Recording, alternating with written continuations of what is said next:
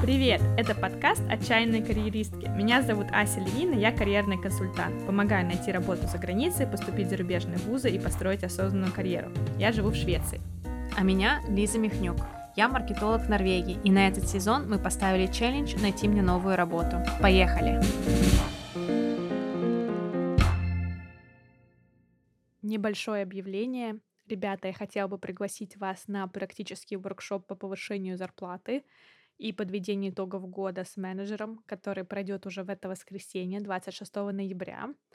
И второе, на вебинар по карьерному росту, где мы будем говорить больше про стратегию вашего роста, про то, как ставить и достигать амбициозные цели и строить личный бренд на работе. Он пройдет 9 декабря в субботу в Зуме. Буду вас очень ждать. Информацию оставлю в описании этого эпизода. Привет, привет! Привет, Лиз! Как у тебя дела? Чего новенького за последнюю пару недель? Мы с тобой очень давно уже не виделись. Очень много всего произошло, но, наверное, самая-самая яркая моя последняя новость, не считая путешествия, это, наверное, то, что я подала на Чикагский марафон. Надеюсь, выиграю лотерею. М, А там много участников лотереи? То есть какие шансы? Мизерные шансы выиграть. Всего участников 30 тысяч. То есть там как бы просто так купить участие нельзя. Ты либо выиграешь в эту лотерею, либо по вот что-то из-за чего-то заслужившегося. Так что посмотрим. Ну, вообще-то 30 тысяч, это кажется большим количеством билетов. Это причем, знаешь, выиграть в лотерею, это означает, что мне разрешат потратить 200 долларов. Обалдеть. Странный выигрыш, но чувствуешь себя победителем, когда потратил 200 долларов на участие. Да, мне кажется, они знают, как создать спрос. Как у тебя дела? У меня очень много работы в последнее время, но сейчас ты мне рассказывал про чикагский этот марафон, и мне вспомнилось то, что я тут внезапно взяла и подалась на э, грин-карту лотерею. Просто от балды, то есть она мне не нужна. Я никогда на нее не подавалась раньше, и тут я подписана на девочку в Инстаграме, которая в Америке живет, и она там рассказывала, как это все просто, легко. И я такая, ладно, надо попробовать. И, в общем, там действительно всего несколько вопросов, все было очень просто. Самое главное, я поняла, что я не знаю, что буду делать, если я ее получу, потому что там, по-моему, ограниченный срок времени, который нужно приехать в Америку. Но единственное, что я подумала, если я, например, э, поступлю на MBA все-таки, да, там через э, там, в следующем году или через год, то, наверное, мне будет удобнее поехать по грин-карте. Ну, если я ее вдруг выиграю. Поэтому вот. Ну и на пара тоже, естественно, подала, поэтому вдвоем. Пар знает об этом. Пара такой просто, да. Я пара такая, знаешь что, by the way, типа, я там подала, короче, на грин-карту. Не, ну я у него спросила заранее, Милый, мы переезжаем в Америку. Не, ну если честно, я абсолютно как бы не вижу себя живущей в Америке долгосрочно. Ну, наверное, там годик или два, вот чисто для обучения или еще для чего-то. Я думаю, это было бы реально. Даже для работы я не уверена. Ну, смотря где, в принципе, Америка все-таки достаточно большая, но меня уже не привлекает там Нью-Йорк или Бостон, знаешь, как раньше, там большой город, все такое. М. А что тебя сейчас привлекает? Прям напугало меня Массачусетс. Что-нибудь такое. Оклахома, Айдахо. Не, ну не знаю, какая-нибудь Флорида, Малибу, да, спасатели. Ну, в общем, короче, если бы я куда-нибудь переезжала, я бы переезжала куда-нибудь в, теплые края. Задумалась тоже насчет Гарварда. Много и MBA программы есть еще онлайн. Ну, не онлайн программы, а такие ты можешь приезжать туда, по месяц учишься, потом уезжаешь, делаешь какие-то работы, и потом обратно возвращаешься. Да-да-да, у меня Гарвард давно стоит такой целью. Я сейчас начала готовиться к джимату. Это специальный экзамен для поступления, по сути дела, на MBA и на некоторые магистратуры а, по менеджменту, и там в основном вопросы на какие-то математические, логические, так скажем, знания, умение быстро принимать решения, умение а, действовать на основе лимитированных данных, ограниченных. И это все, естественно, на бизнес-английском очень хорошем. И я сейчас смотрю, что у меня с частью, которая больше связана с языком, проблем нету. Но именно с математической частью, там даже, знаешь, несложная математика, то есть сами формулы какие-то там не сложнее, не знаю, там 10 класса, но очень сильное как бы pressure, э, давление от количества времени, которое у тебя на каждую задачку. Ну, естественно, не знаю, я там уже забыла все, что мы в школе проходили 10 лет назад, кроме теоремы Пифагора и каких-то таких вещей. Все-таки на работе мы обычно чем-то более сложным занимаемся. Более практичным, я бы сказала. Ну да, да, но но чувство, ты знаешь, чувство цифр, как бы чувство вот это вот, умение быстро складывать какие-то там цифры вместе и так далее, это всё осталось и дальше развилось. Поэтому, в принципе, чувствую, что я продвигаюсь быстро. Я там, знаешь, занимаюсь, может быть, там час в неделю и занималась, может быть, щас уже раз 6-7. Вот, я думаю, что, в принципе, я с такими темпами через пару месяцев я буду готова. Вот, я решила без спешки просто посмотреть, как такой челлендж для себя. Всё-таки я не уверена, буду ли я поступать на магис на MBA в следующем году, потому что у меня очень хороший план на работе. Но если этот план не выгорит по каким-то причинам, то тогда MBA будет моей альтернативой. Это тебе Volvo как-то поможет в оплате? Слушай, Volvo обычно не оплачивают, то есть это, чаще всего оплачивают MBA там во всяких consultancy companies, да, это как часть их retention бонус, можно так сказать. Вот, у нас обычно это не оплачивают, но какое-то образование, какую-то часть, возможно, и получится договориться. Я, в принципе, рассчитываю на стипендию. А в Европе или в Швеции вообще ничего интересного нету в MBA? Есть. В Стокгольме, получается, у нас хорошая школа, э, Стокгольмская школа экономики. Но, блин, я поняла, что если уж я куда-то поеду на MBA, то мне хочется поехать куда-то в новое место, в новую страну, скорее всего, куда-то, знаешь, захватывающую локацию. Потому что часть опыта MBA- это в том числе вот эта культурная составляющая. Последний раз побыть студентом. Ну да, и хочется куда-то в какой-то, не знаю, либо вот старые университеты типа Гарвард, там, э, Кембридж, Оксфорд, где у них очень много всякой культуры такой кампусной, да. Э, ну, особенно если про Англию говорим, там очень красивые здания, вот это всё. Ну, либо идти, может быть, там в INSEAD или в такие вот современные школы, которые более направлены на на Европу. Но пока, смотрю смотрю на всё. В лондонскую школу экономики я подумала, что, наверно, всё-таки нет, потому что это в Лондоне, в большом городе, а мне хочется, знаешь, такой атмосферы уютного кампуса. Ты хочешь MBA чисто по фану или это реально для карьерного роста? Прям, даст пуш?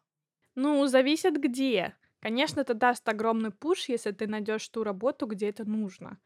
То есть, если я останусь в Volvo и буду расти в Volvo, то мне этот MBA не нужен. В Швеции в целом не особо смотрят на MBA по сравнению с другими странами. Но если бы я хотела, например, найти работу, не знаю, во Франции, в Англии, в Америке, то, конечно, MBA был бы для меня, во-первых, таким шансом сделать большой шаг и вперёд, и ввысь, да. То есть и сменить локацию легко, и перейти в другую индустрию, если я хочу, и ещё перейти с повышением, по сути дела. Ну всё, Лиз, поехали вместе, короче. Если не на MBA, то хотя бы курсик какой-нибудь сделаем за 6000 долларов. Чё, легко. Расскажи пока, как у тебя тоже твои карьерные успехи. Напомним, что у тебя было очень од один успешный процесс, когда ты проходила собеседование за собеседованием. Один-единственный. Да. Один-единственный, но очень классный. И там всё, в принципе, дошло до последнего этапа, и в результате, ам, получается, на этом всё закончилось. Что теперь? Я занимаюсь активно поиском, рассылаю резюме, открытые, неоткрытые резюме. И плюс сейчас у меня приходят первые уже результаты с "Линкедина". Неделю назад мне пришёл контакт от рекрутера. Должность в Тромсе. И мне написал один рекрутер по вакансии, на которую я не подавалась. Возможно, скоро меня пригласят на резюме на собеседование.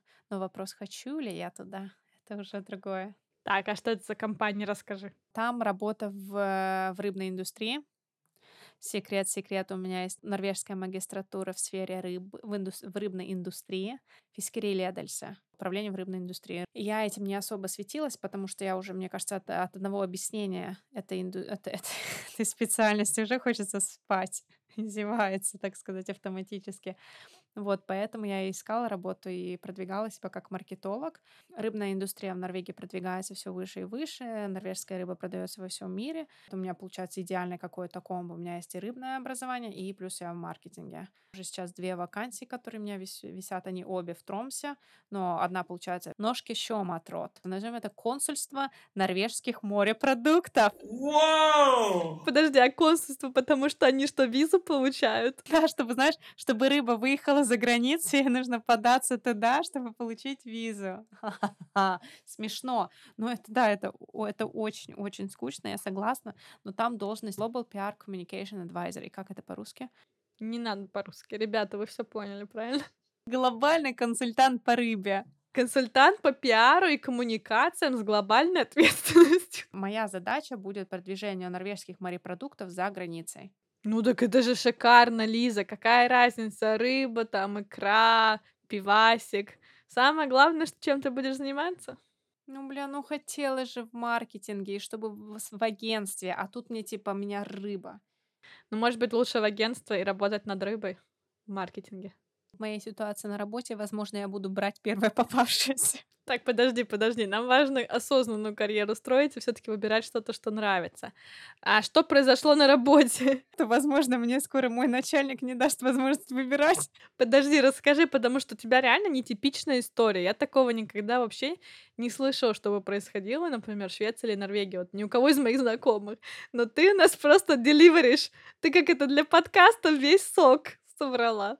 Мне кажется, вот все мои норвежские друзья, мой коллега норвежский, который в таком же дерьме, как и я, он тоже этого никогда не слышал, но вот нам повезло. И что сейчас последнее случилось? Мне выдали уже второй выговор письменный, и как бы тем же днем мой начальник подумал, наверное, жалко, что только Лиза получила выговор письменный. Надо тоже и коллеге дать выговор письменный. И то есть в нашем отделе из трех людей, когда мой начальник, и вот я и мой коллега, у нас как бы мы оба с моим коллегой сидим на двух письменных выговорах. В Норвегии до этого я считала, что два письменных выговора уже означают, что тебя просто выкидывают из организации, но походу нет, значит, есть еще третий, значит, мы вот как раз вот висим. Мне кажется, три. Вот, вот мы как раз вот на этой вот грани. У меня не было никакого основания выдавать мне выговор, ни мне, ни моему коллеге. Я не буду вдаваться в подробности, но как бы все, все в шоке. Ну расскажи, что за что, что он написал, что он написал, что за выговор? Например, мой выговор тем, что я заболела. В Норвегии можно брать три а, больничных без больни. Получается, три дня ты можешь отсутствовать на работе из-за того, что ты заболел, не беря больничный. У нас две недели. Моя рабочая проблема. Я заболела в среду, мне было очень плохо, поэтому я написала моему начальнику сообщение, что я заболела, мне очень плохо, я иду к врачу. Точка. Он мне пожелал выздоровления. На этом как бы наш разговор закончился. Я написала своему врачу, написала моему коллеге, и все, и уснула. И спала, грубо говоря, вот я когда проснулась ранним-ранним утром в четверг, коллега спросил мой, как у меня там все дела. Я написала, у меня все плохо, я болею, на работу не приду, не видя то, что у меня пришел больничный, потому что больничный приходит на почту. Я этого не видела, мне было уже плевать. Я болела, у меня была высокая температура, поэтому я опять легла дальше спать. В 12 часов дня я просыпаюсь в четверг, получаю сообщение от моего шефа с вопросом типа «Лиза, ты где?» И параллельно вижу, что мне пришло в больничный. Я отвечаю «Извините, типа я не приду, мне дали больничный до понедельника». На что он такой, типа, а, вообще-то мне нужно первым делом сообщать про больничный. Но просто я не знала, что у меня есть больничный, потому что я болела. И все, и вот на, из-за этого, из-за того, что я была, типа, недостаточно быстра в сообщении о том, что мне выдали больничный, я получила выговор. Вообще, конечно, просто такой экземпляр его этот выговор шит белыми нитками. То есть в любом случае он никогда в жизни не сможет использовать его как один из выговоров, ведущих там, к увольнению. Во-первых, там нужно несколько выговоров, там получается, скорее всего, три письменных, потом собеседование, типа разговор должен быть. Во-первых, разговор должен быть после каждого выговора, типа как это исправить, но потом после трех выговоров еще одно, а, еще один разговор, там вовлекают уже профсоюз, и создают какой-то план. И только если этот план не выполнен, и человек не может, типа, убрать вот этот недостаток а, в будущем, то тогда уже, может быть, там какие-то действия. А в твоем случае, если начнет профсоюз в этом разбираться, то сразу же вот это вот, например, а, этот выговор его просто, ну, недействительным засчитают, потому что это неправомерно. Самый главный, главный это его факт был из-за того, что я получила это выговор. Во-первых, как я его получила, этот выговор? Была потрясающая встреча. Он попросил меня прийти на, в переговорку, спросил, как у меня прошел отпуск, как я себя чувствую. Потом мне вручили этот выговор. И потом, типа, Лиза, ты этот выговор просто отложи в сторону, давай поговорим про твой новый этот проект, в котором ты ответственна. Ты, ты точно с ним справишься. Ты у нас молодец, я верю в тебя. И потом он сказал, Лиза, ты из России. То есть в Норвегии ты одна. На что я сказала, «А у меня же есть молодой человек, его семья. Он такой, типа, подожди, подожди, это не важно. Факт в том, что у тебя нету семьи здесь, поэтому если ты не приходишь на работу, я сразу, моментально могу позвонить в полицию и сообщить о твоей пропаже. То есть тот факт, что ты не пришла в четверг с утра, мне заставил так волноваться. Блин, ну он, конечно, просто вообще жжет. Неприятный тип, что сказать. Сначала я получила выговор, потом целый день прошел, успешно, хорошо, все улыбались, все разговаривали. Потом приходит мой коллега Мартин и просто кидает мне на стол бумажку свернутую. Я такая, что такое происходит, Мартин? Ну-ка посмотрю на бумажку. Открываю бумажку, а там выговор моему милому коллеге. А ему за что? Ему выговор за то, что он плохо отвечал на сообщения в социальных сетях на выходных. Это не считается никаким-то фейлом. В наших рабочих договорах это не прописано, что мы обязаны в выходные работать грубо говоря, я тоже могла получить тот же самый выговор. И все. И вот теперь, получается, у него только два подчиненных, и оба два подчиненных с двумя письменными выговорами. И оба его терпеть не могут. И вот ты представляешь, какие у меня встречи с ним? Все в шоке от того, что у нас приходит в нашем отделе, потому что реально я узнала, что это только мы с моим, мы с моим коллегой единственные люди во всей компании на 150 человек, у которых есть выговоры письменные. То есть даже у фабрики, где 100 человек, по-любому там кто-то не приходит на работу, кто-то болеет, кто-то пропивуха. То есть у них даже нет ни одного письменного выговора, а в нашем отделе из трех человек. Короче, Лиза, да, вывод явный, надо оттуда валить. То есть вывод, возможно, и рыбу тоже лучше уже. Лучше рыба, чем вот это вот все. Блин, ну, ребят, вы все-таки не пугайтесь, Лизы исключение из правил, как вы поняли. Вернемся к нашей истории. Получается, у тебя сейчас висят два э, собеседования, да, в рыбной индустрии. Две вакансии, да. Это хорошо, но э, нужно больше. То есть, насколько ты вообще активно подаешься? На этой неделе я отправила 10 резюме. Мне ни одна вакансия не нравится, потому что там какой-то шлак. Реально нету никаких нормальных вакансий. Мертвый сезон. Ты про это, кстати, говорила недавно то, что перед Рождеством наступает мертвый сезон. А когда он не мертвый, извините, пожалуйста, за мой французский, потому что ты говорила, перед летом там он мертвый. Месяц был активный, и все, и опять все умерли, что ли, до Рождества.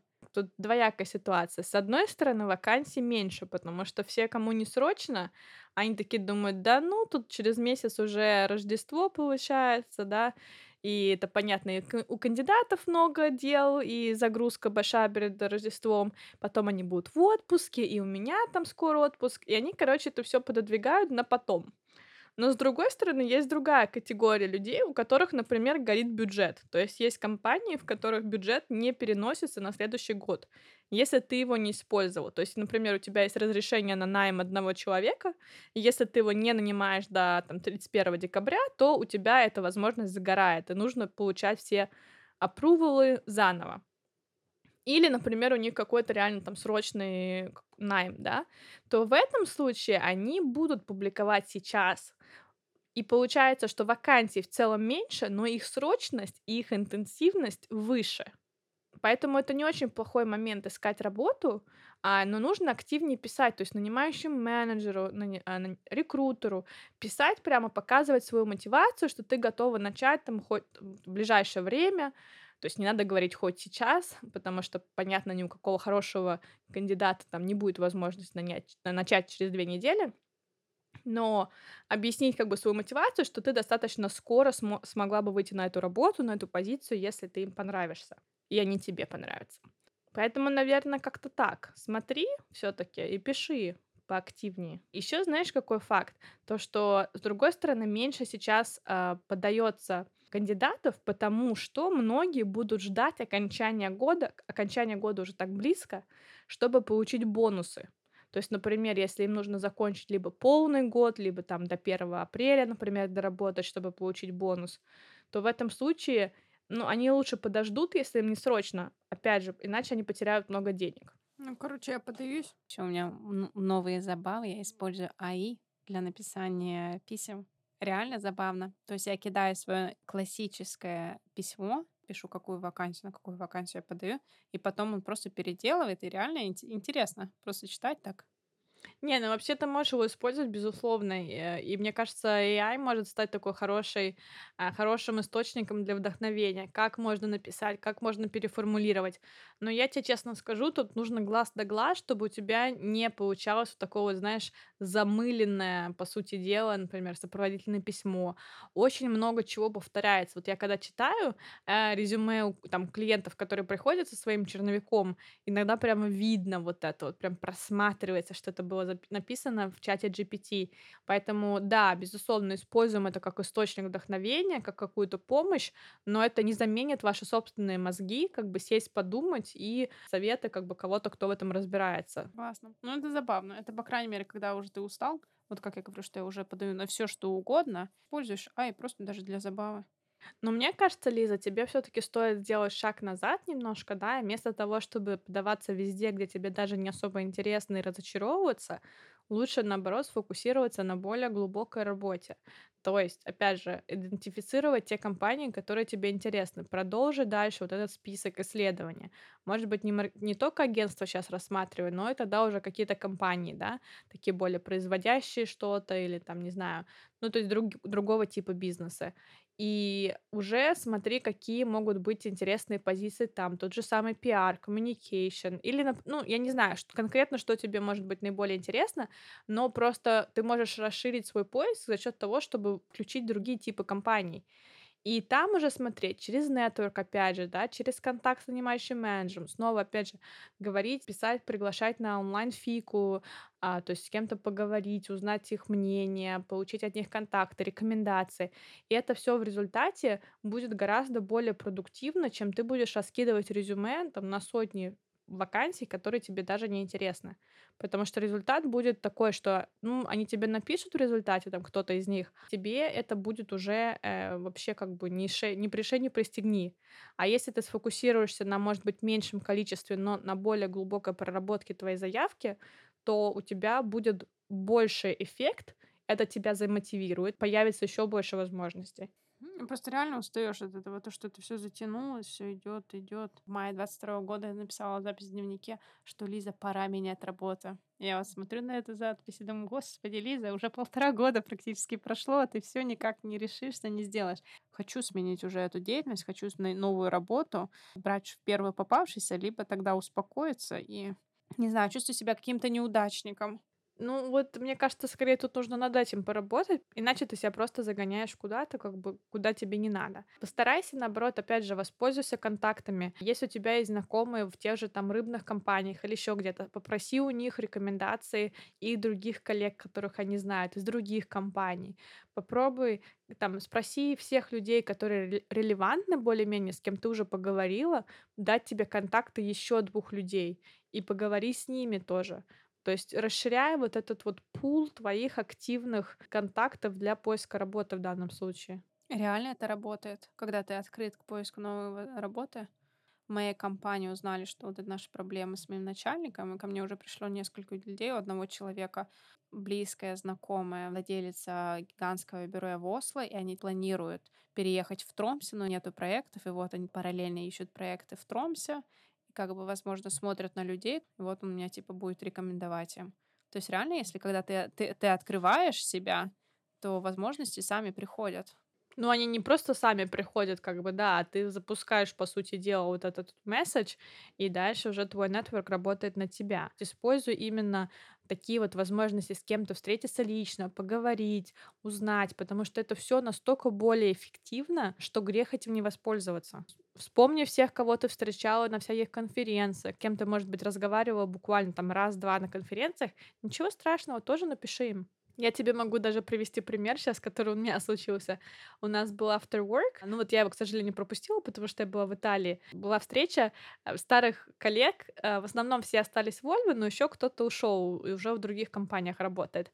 Так вот, один из них потом написал такое письмо всем нам, имейл такой типа «Супер, спасибо, было так классно встретиться, спасибо большое». Там жалко, что кто-то не, не смог присоединиться. И потом в конце он как раз таки закончил. Ребята, если кто-то из вас знает там про такую-то, такой-то тип позиции, открытый Вольво, пожалуйста, скажите мне, а, неважно, как employee или консалтант, мне будет очень интересно. Да, то есть вот такой вот вариант, как использовать возможность спросить про какие-то вакансии кого-то, кто с тобой был на afterwork. А моя предыдущая коллега меня за обедом, например, спросила, типа, «А ты не слышала про какие-нибудь вакансии? То есть это просто супер типичная история, и это то, как все на самом деле работает. То есть надо разговаривать. Реально, чем больше ты говоришь, то шансы возникают сами. Домашнее задание тебе до следующего раза, я тебе дам снова, а, чтобы ты поговорила, прямо вспомнила и так хорошенько поговорила с десятью разными людьми.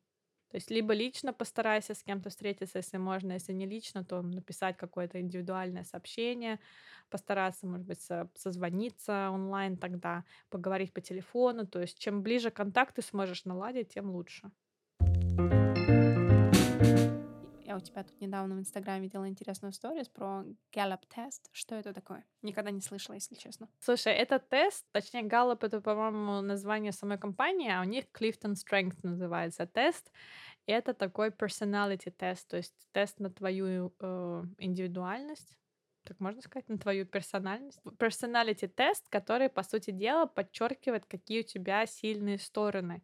И этот тест, а, он часто используется компаниями. Есть еще другой тест, который называется Corn Ferry, и его, например, используют как для IQ-теста, так и для personality тестинга. Я конкретно сейчас про Gallup тест могу рассказать. Там он достаточно обширный, тебе задают много вопросов, и на основе этого тебе подскажут твои как бы самые главные 5 сильных сторон. И я такого никогда не видела. То есть те сильные стороны, которые они подчеркивают, они меня удивили. Э, Знаешь, ну обычно я бы представила себе какие-нибудь такие заезженные слова, знаешь, там типа твои сильные стороны, открытость, там, не знаю, адаптация, аналитические способности, ну что-нибудь такое.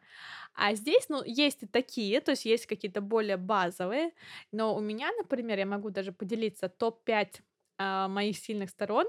Самое первое, например, это maximizer. Я такая, что это вообще такое? Сейчас прочитаю по-английски.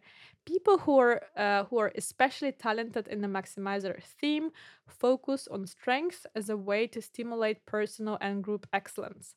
They seek to transform something strong into something superb. Прошу прощения за мой акцент с заложенным носом. Ну, в общем, короче, люди, э, которые любят э, находить сильные стороны. Простите, пожалуйста, перебью того, что не хватает моему начальнику. Второе, у меня вообще WO, типа W-O-O. И мне это, знаешь, что напомнило? Sims, помнишь? Sims 4. По-моему, так называлось, когда они сексом занимались. Да-да-да-да-да-да. В воздухе такой у-у. В общем, это у меня сильная сторона. Короче, здесь это, оказывается, значит немножко другое. People who love the challenge of meeting new people and winning them over. They derive satisfaction from breaking the ice and making a connection with another person. И мне это очень понравилось, потому что я, я очень люблю встречать новых людей, как бы, да, и мне прямо интересно, вот когда это кто-то совершенно новый, вот это, знаешь, момент какого-то исследования, когда ты пытаешься составить какое-то первое впечатление, наладить контакт. У меня еще individualization, в общем, про индивидуальный подход, видимо. а, unique qualities for each person. То есть в каждом человеке я люблю находить то, что у них, а, то, что их выделяет. Ну и как раз-таки с помощью моего первого максимайзер потом эти сильные стороны я люблю развивать. В общем, просто идеально, мне кажется, для карьерного коуча. И потом у меня learner и communication. То есть learner про то, что мне нравится изучать все время новые вещи какие-то. Мне нравится сам process of learning, а communication уже, конечно, ну, как обычно, коммуникация. Put your thoughts into words. Получается, этот тест для только для управленцев или для обычных подчиненных тоже подходит? Это подходит для всех, то есть это не связано с твоим опытом управления, это просто подчеркивает твои сильные стороны в целом как индивидуума. И у тебя там несколько репортов будет, то есть несколько отчетов. У меня первый отчет был про пять сильных сторон, прямо супер вот так вот в деталях. А потом а, у них вообще 34 разных а, сильные стороны, и они как бы показывают, какие у тебя самые сильные, какие у тебя менее развитые, показывают примеры какие, ну, в каких ситуациях у тебя это может как проявляться, и объясняют, какие можно приложить усилия, чтобы потенциал свой увеличить в этом направлении. Так что очень интересно, и это иногда используют как раз-таки при рекрутинге, либо при, например, развитии персонала. Есть еще самый типичный тест, мне кажется, или один из самых популярных, он называется DISC. Это D-dominant, I-influence, там вот эта такая аббревиатура.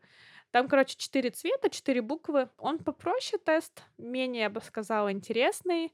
По-моему, он бесплатный, если не ошибаюсь, потому что Gallup тест, я за него платила, типа, в районе 50-60 долларов. Кажется, это стоило того. А ты советуешь, да? Ну, мне понравилось. То есть, если такая тема интересует, то может быть интересно. А Corn Ferry я делала бесплатно внутри компании. Этот тест ты советуешь для тех, кто хочет менять свою карьеру, развиваться, или это Я бы сказала, что это больше, если ты хочешь как бы понять, какие у тебя сильные стороны, как инструмент для саморефлексии, да, для того, чтобы стимулировать твою саморефлексию, это неплохой вариант. В любом случае, кем бы ты ни был, как бы в какой бы ситуации ты ни был. Я таким просто люблю заниматься, мне нравится больше про себя изучать постоянно с разных каких-то, а, знаешь, э, точек зрения, поэтому я где-то раз в год прохожу какой-нибудь тест. с разных точек зрения? Это мы говорим про таро, нумерологию. Нет, нет. Такого, таким я не занимаюсь. Но именно то, что, знаешь, есть еще 16 personalities, вот это бесплатный тест, 16 personalities, он тоже не, ну, совершенно другой там, да, подход. А, но все равно результат везде будет похожий, да, так или иначе, он будет во многом пересекаться, и это вот интересно. Интересно, может, возьму тоже себе для будущего, так сказать. Начни с 16 personalities и там посмотри, если диск э, тесты есть еще возможность пройти, а потом можешь уже подключить тяжелую артиллерию, Corn Ferry и, Gallup. Я недавно вернулась из Турции. Первый раз там была. Да, никогда не была в Турции. Была со своей семьей, наконец виделась. Мы с ними не виделись уже практически два года где мы были в Стамбуле, мы были в Анкаре и в Каппадокии. Каппадокия потрясающий, всем советую. Да, тебе понравилось? Я еще не была ни разу, кстати, там. Очень мне понравилось, да, очень красиво. Там реально каждое утро поднимается в небо 170 воздушных шаров. И это такая сказка. Особенно реально мы встали, знаешь, ты встаешь в 6.30, еще очень темно, ты сонный такой поднимаешься на платформу, у нас был очень хороший отель с хорош, хорошим видом, и так, знаешь, там вдалеке-вдалеке один шарик, потом второй, потом их все больше, больше, они все поднимаются, поднимаются, так красиво, очень красиво. А, лайфхак, как подняться на шарах в Каппадоке за не очень дорого, потому что в сезон, получается, летом это все стоит в районе 350 долларов за час, и ты такой типа, what the fuck, да? Если ты приезжаешь после 1 ноября, это уже типа low season, и цены прям падают до 100 долларов.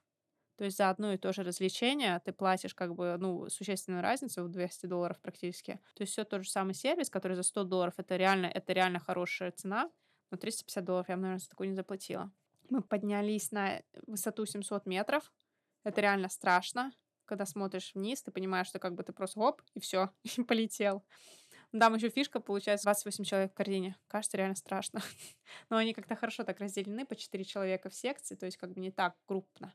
Слушай, а вы без парашютов? То есть, если что-то не так пойдет, то все. А он еще, знаешь, вот эти вот турки, эти турецкие мужчины, любители шуток, эти пилоты. Ты поднимаешься на самую вершину, он говорит тебе 700 метров, и потом такой, дорогие друзья, вам сегодня так повезло, сегодня мой первый полет.